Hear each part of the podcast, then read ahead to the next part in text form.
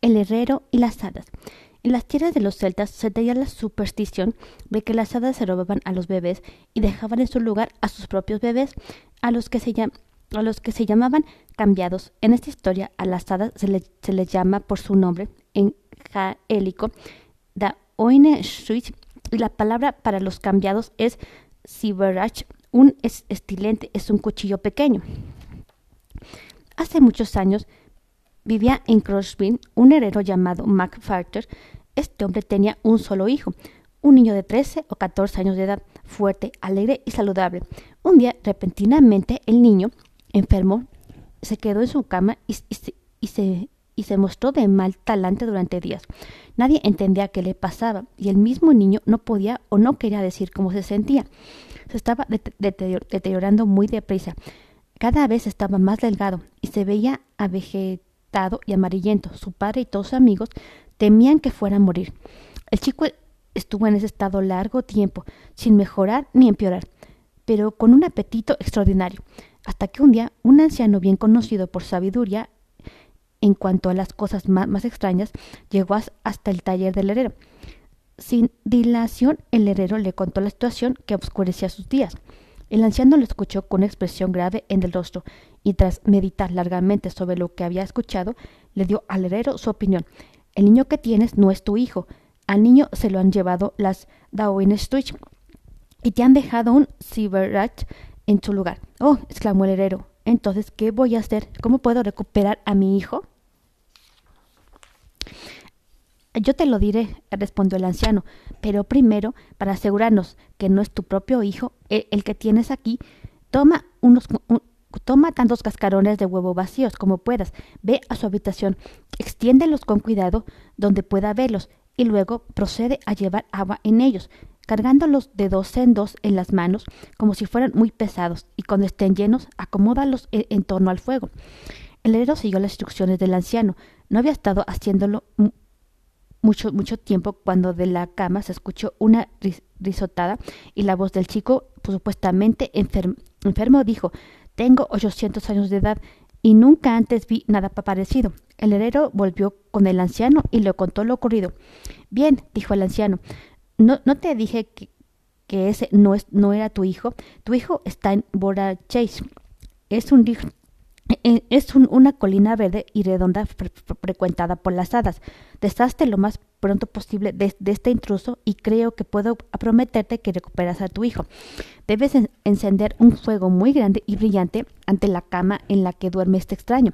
Él le preguntará para qué quieres un fuego como ese. Respóndele de inmediato. Ahora mismo lo verás. Luego, sujétalo y arrójalo al centro de la fogata. Si en realidad es tu hijo, te llamará para que lo salves pero si no lo es, se marchará volando por el techo. Nuevamente el herrero siguió el consejo del anciano, encendió el fuego, respondió la pregunta que le hizo el chico tal como le había dicho el anciano, y acto, seguido arrojó al niño sin titubeos al fuego. El Siberach dio un grito espantoso y saltó a través del techo, donde había un agujero para dejar salir el, humo. el anciano le dijo al herrero que cierta noche era posible llegar a la colina verde y redonda en la que las hadas tenían al niño. En esa fecha, el, herrero armado con una Biblia y un estilete,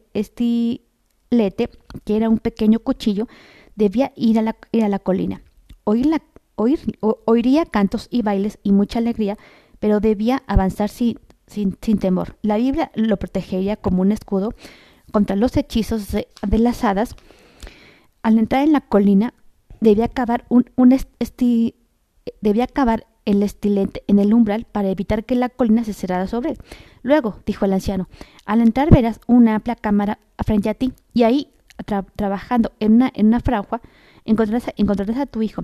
Cuando te pregunten lo que, lo, que haces ahí, di que has ido a buscarlo y, no te irás sin él. Poco tiempo después llegó, llegó la fecha indicada y el herrero se marchó preparado como el anciano le había indicado.